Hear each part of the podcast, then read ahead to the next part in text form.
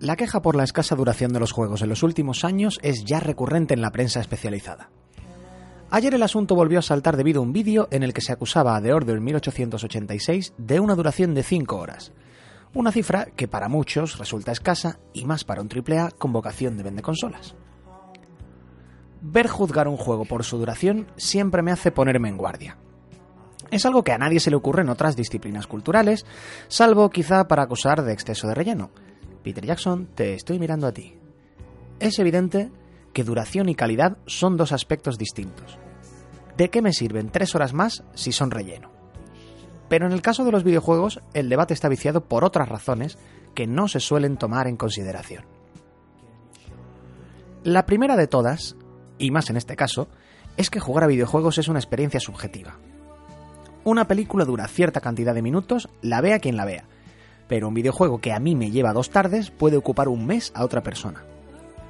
En el tiempo que cada uno le echa un juego se mezclan la destreza con otros muchos factores. Las ganas de pararse a ver los detalles, de escuchar diálogos, de buscar ítems secretos si los hay, e incluso de rejugar ciertas escenas o buscar logros. Hay por todo el mundo aficionados al speedrun, practicar una y otra vez el mismo juego hasta lograr terminarlo en tiempo récord hay un tipo capaz de pasarse Quake 1 en dificultad Nightmare en 11 minutos con 29 segundos. ¿Quiere decir eso que Quake dura 11,29? Animo a cualquiera a intentar terminarlo de un tirón, sin salvar la partida, en la dificultad más fácil. Es un ejemplo extremo, por supuesto. No estoy apuntando a que The Order sea tan difícil como lo era Quake en su día. Lo que quiero decir es que no me dice gran cosa que se tarden 5 horas en pasarse un juego yendo a tumba abierta a llegar hasta el final. Quizás sí sea corto, Quizá no, pero esa forma de jugar no es representativa de la experiencia real. Probablemente a mí, que sí me gusta escuchar los diálogos y pararme a disfrutar de la arquitectura y otros detalles, el juego me dure el doble. A la hora de hablar de este tipo de asuntos, también deberíamos sacar la cabeza de nuestro nicho y mirar un poco al jugador estándar.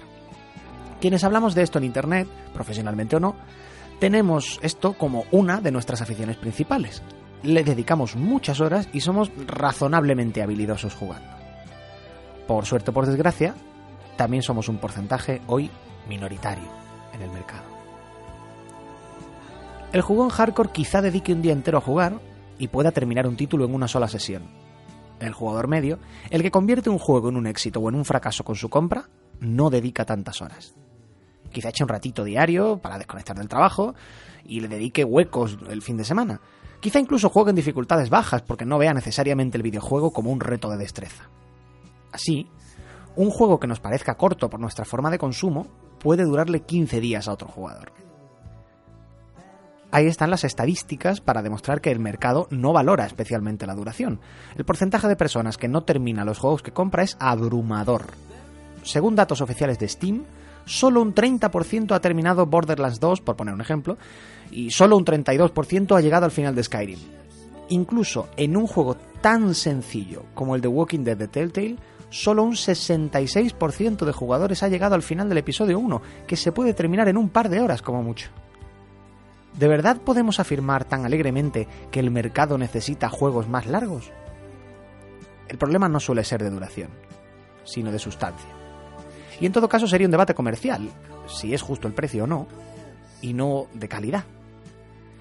El caso de The Order 1886 es más sangrante aún, porque el juego ni siquiera ha salido al mercado como para que se pueda criticar de primera mano. Os contaremos nuestra opinión esta semana, y esperamos que este artículo os haya parecido lo bastante largo. Para badejuegos.com, Antonio Santo.